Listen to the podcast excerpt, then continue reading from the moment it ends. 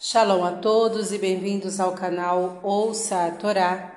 Vamos iniciar uma nova paraxá esta semana, que é a paraxá Pinhas, que está no livro de Bamidbar, Números, capítulo 25, versículo 10, e vai até o capítulo 30, versículo 1.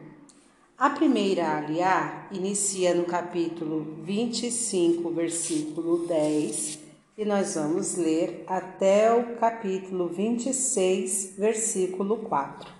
Vamos abrahar? Baruch atah Adonai, Eloheinu melech haolam, asher barabanu mikol hamim venatan lanu et toratu. Baruch atah Adonai noten hatorá. Amém. Bendito sejas tu, eterno nosso Deus, Rei do Universo, que nos deste, que nos escolheste dentre todos os povos e nos deste a tua Torá. Bendito sejas tu, eterno, que outorgas a Torá. Amém. E falou o Eterno a Moisés, dizendo: Pinerraz, filho de Elazar, o filho de Arão, sacerdote, desviou minha ira de sobre os filhos de Israel, ao levar minha vingança entre eles e assim não consumi os filhos de Israel com minha ira. Portanto, dize: Eis que lhe dou a minha aliança de paz, e será para ele e para sua descendência depois dele uma aliança de sacerdócio perpétuo, porque zelou por seu Deus e fez expiação pelos filhos de Israel.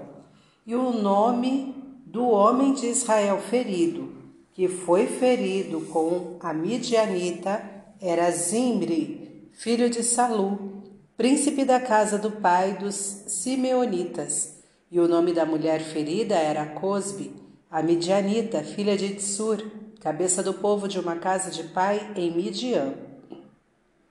E falou o Eterno a Moisés, dizendo: Afligireis aos midianitas e os ferireis, porque eles vos afligiram com seus ardis, com que vos enganaram no caso de Peor.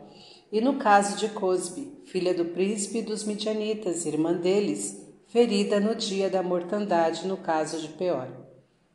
Capítulo 26 E foi depois da mortandade, e falou o Eterno a Moisés a Elazar, filho de Arão, sacerdote, dizendo: Levantai o censo de toda a congregação dos filhos de Israel, da idade de vinte anos em diante, pela casa de seus pais, de todo aquele que ingressar no exército de Israel. E falaram Moisés e Elazar, o sacerdote, com eles nas planícies de Moabe, às margens do Jordão, na altura de Jericó, dizendo: O censo se fará da idade de vinte anos em diante, como ordenou o Eterno a Moisés e aos filhos de Israel que saíram da terra do Egito. Amém. Baruch atah Adonai, Eloheinu melech haolam, asher natan lanu Torah temet, lanatah betochenu. Baruch atah Adonai noten hatorá. Amém. Bendito sejas tu, eterno nosso Deus, Rei do Universo, que nos deste a Torá da verdade e com ela a vida eterna plantaste em nós. Bendito sejas tu, eterno, que outorgas a Torá. Amém. Vamos aos comentários desta primeira aliá, iniciando pelo capítulo 25, versículo 17. Afligireis aos midianitas. Deus ordena aqui a guerra contra os midianitas. O exegeta Narmani desfaz esta observação. Por que só contra os midianitas e não também contra os moabitas, já que Moabe havia contratado Bilã para amaldiçoar Israel? Segundo ele, essa diferença existe porque os moabitas temiam o povo de Israel e o seu medo era um medo material diante do poder de Israel. O temor político nacional que um país pode conter contra outro. Os midianitas, ao contrário, odiavam o povo de Israel. As suas terras não estavam no caminho por onde devia passar Israel, e seu estado não estava em perigo. Apesar disso, trataram de aniquilá-lo e, como não podiam fazê-lo, usaram a corrupção para assimilá-lo. Por isso é a ira do Eterno caiu somente sobre Midian. E vemos no Deuteronômio que Deus proibiu Israel de guerrear contra Moabe. Deuteronômio 2:9, e o Talmud Babacama 38b nos diz a razão, porque de Moabe tinha de nascer Ruth e sua descendência de sua descendência o rei Davi, e finalmente desta estirpe nasceria o Messias. Comentário do capítulo 26, versículo 2. São muitas as razões que levaram Deus a ordenar contar aqui a congregação dos filhos de Israel.